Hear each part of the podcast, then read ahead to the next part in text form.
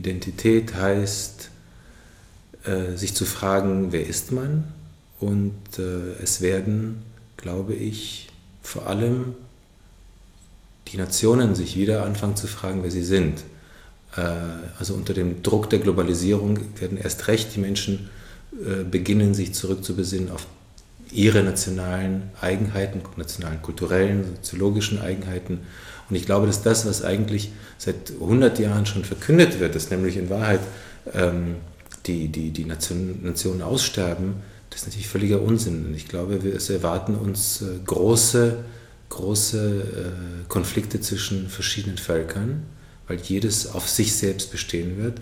Man kann sich auch fragen, ob zum Beispiel jetzt die ganze, äh, ganze Konflikt zwischen Orient und Okzident, ob das nicht in Wahrheit ein rein nationaler Konflikt ist.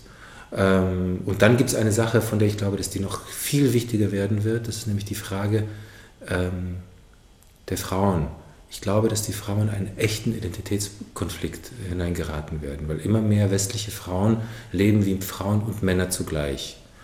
Und äh, das quält diese Frauen zum einen, das halten sie nicht aus, sie halten diesen Spagat nicht aus zwischen dem, dem, dem Leben einer Frau, die sich kümmert, die Herz hat, äh, die äh, Sorge trägt und die in Wahrheit der Chef ist. Und dann auf der anderen Seite eben dieses äh, Leben im Beruf, äh, wo, wo, wo, wo sie permanent unter Druck gerät eigentlich nur. Es ist auch interessant, dass Frauen im Beruf immer eigentlich viel nervöser sind als Männer.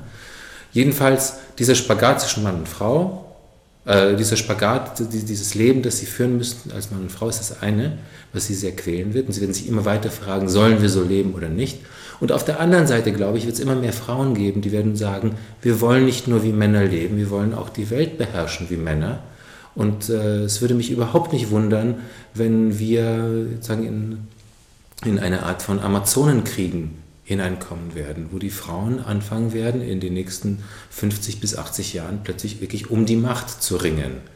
Als, sagen, als, als, als Höhepunkt eines größeren, äh, also einer, einer größeren Anstrengung der Frauen, endlich zu sich selbst zu finden.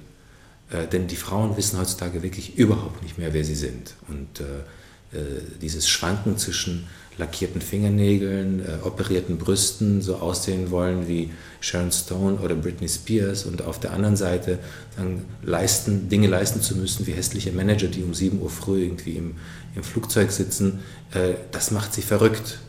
Und ähm, je länger ich rede gerade, je länger ich darüber nachdenke, desto mehr wird mir eigentlich klar, dass dieser Konflikt ein viel stärkerer sein wird als der nationale Konflikt. Und ich meine, ich will jetzt keine Witze machen, aber Gott behüte, diese beiden Sachen verbinden sich auch noch, aber das glaube ich nicht. Aber ich glaube wirklich, dass ähm, dieser Punkt eigentlich der, die, die, die, äh, die große Frage des nächsten, also dieses Jahrhunderts sein wird.